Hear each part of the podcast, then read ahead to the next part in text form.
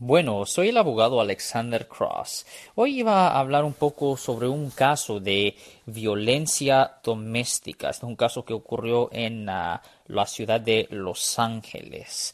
Uh, la señora Chávez y el señor han estado casados por 15 años y tienen uh, un hijo en común. Uh, el señor Chávez y la señora estaban separados por unos meses y estaban durmiendo en cuartos separados dentro de la misma casa durante este tiempo. el señor toma todos los días y constantemente estaba argumentando con su esposa.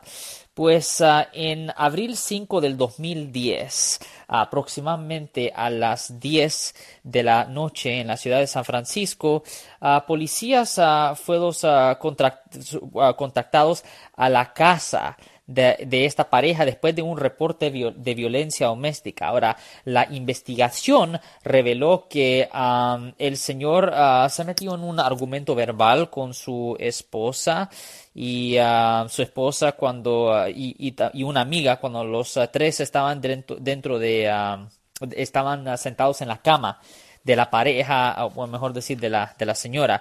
Durante el argumento, el señor empujó a la señora hacia, hacia la, la cama cuando ella trató de irse del cuarto. Pues ahí estamos hablando de dos cargos. Eso es una violación del Código Penal sección 236, que es de imprisionamiento falso. Imprisionamiento falso es cuando en efecto usted no deja que alguien se vaya de...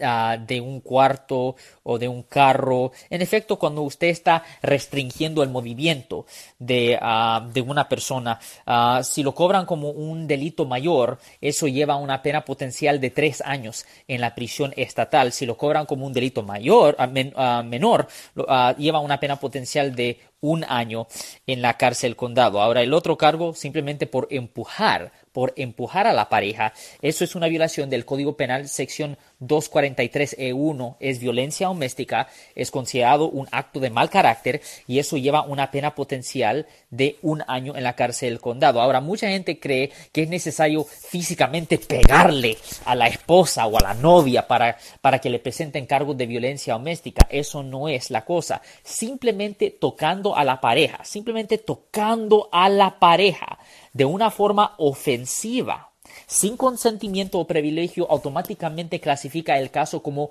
violencia doméstica aquí en el estado de California. Eso es bien importante saber. Si usted está teniendo un argumento con su esposa o con su novia o persona con quien usted ha tenido relaciones sexuales o lo que sea, Recuerden, el argumento puede ser verbal, excepto cuando usted está haciendo una, amenaza de muerte. Esa es otra historia porque es una violación del Código Penal sección 422.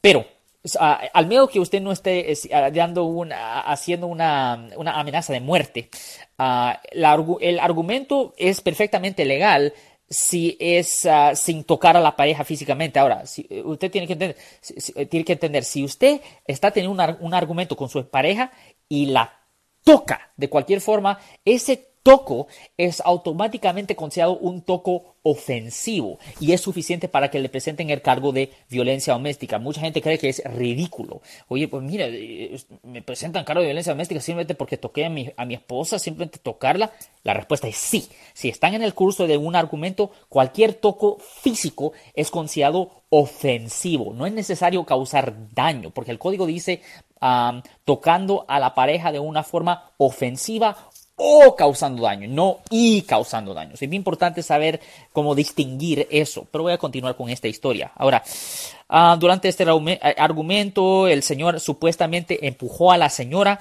ah, en la recámara ah, cuando se trató de ir.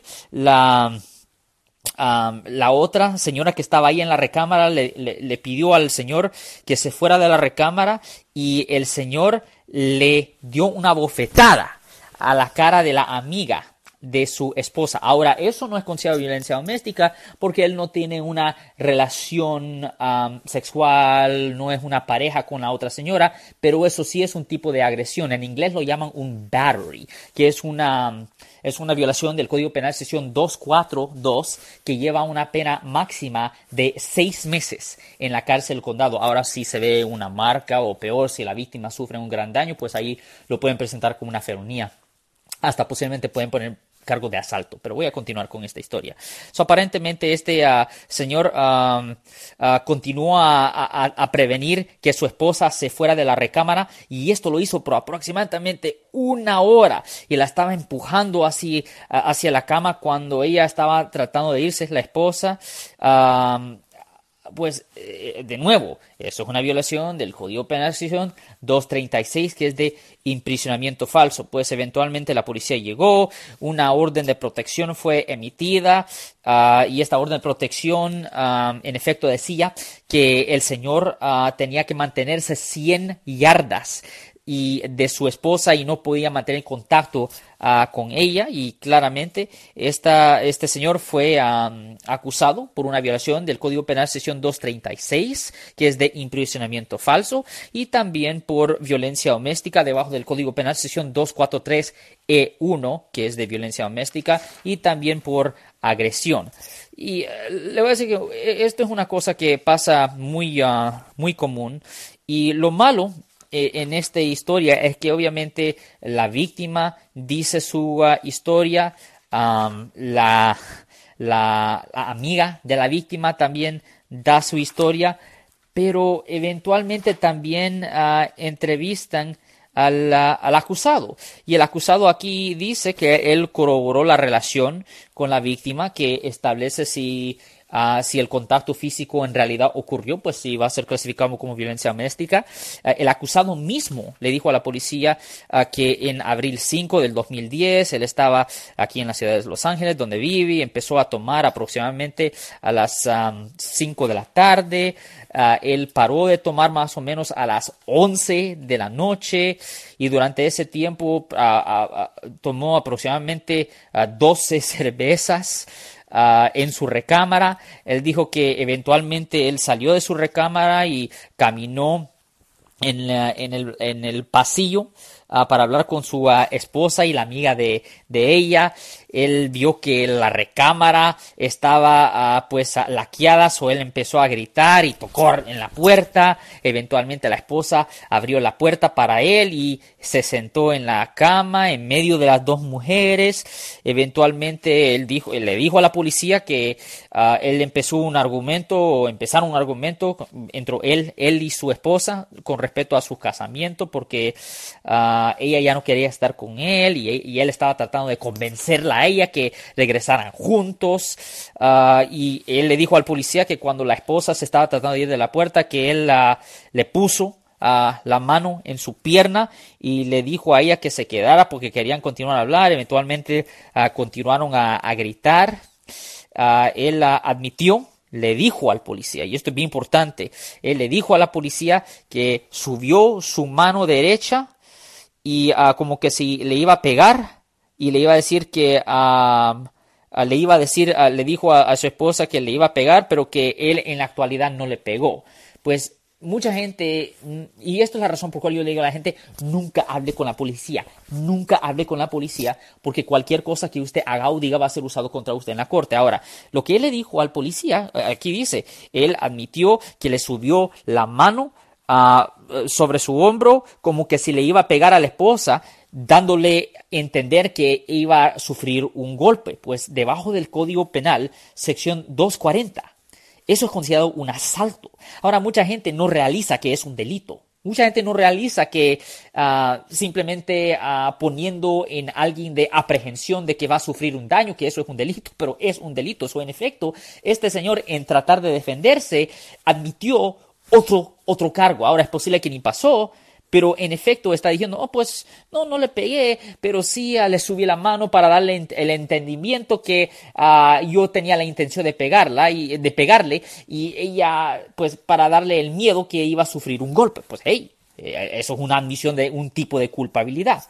Aquí dice, pues debería, debería de ser notado que todas las entrevistas fueron grabados ah, cuando...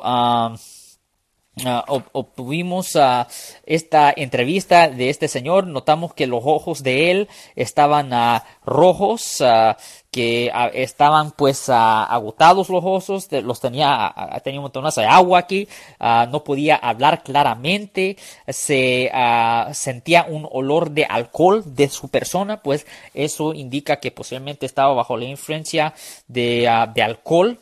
Y lo malo de esto es que también cuando entrevistaron a la víctima, y siempre cuando entrevistan a las víctimas, cuando hay más de una víctima, entrevistan a las víctimas separadamente para asegurar de que víctima A nos está inventando parte de la historia y que víctima B o testigo B ah, no están inventado, inventando parte de la historia. Pues obviamente entrevistan a, las dos señoras y ven que pues eh, que las historias mechan y ahí es donde hay un gran problema para el acusado. Porque un caso así especialmente cuando hay eh, evidencia física, cuando se le ven las marcas en la cara de la víctima y todo eso, es un poco difícil refutar eso. Obviamente, la única forma de poder refutar un caso como se ha mencionado aquí es por medio de un juicio por jurado. En un juicio por jurado tienen que traer a 12 personas de la comunidad y las 12 personas tienen que decidir si el acusado es inocente o culpable y si lo hayan inocente le votan los cargos. Ah, pero basado en lo que se ve aquí que en efecto él admitió cierta culpabilidad porque por lo menos le dijo al policía de que le subió la mano en efecto tratando de darle el entendimiento a la víctima que va a sufrir que iba a sufrir un daño, un daño, hey, eso es suficiente para que le presenten el cargo debajo del Código Penal sección 240 que lleva una pena potencial de un año en la cárcel.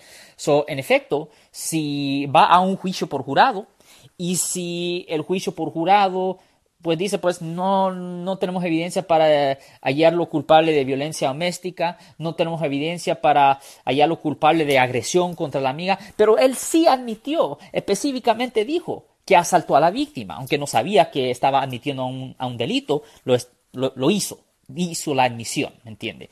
ese es el problema aquí. Este, es un ejemplo clásico por cual nunca, nunca se debería de hablar con la policía cuando ah, usted es un sospechoso de un delito, porque, hey, hey, esta persona en efecto se declaró culpable de algo que lo potencialmente iba a mandar a la cárcel por un año.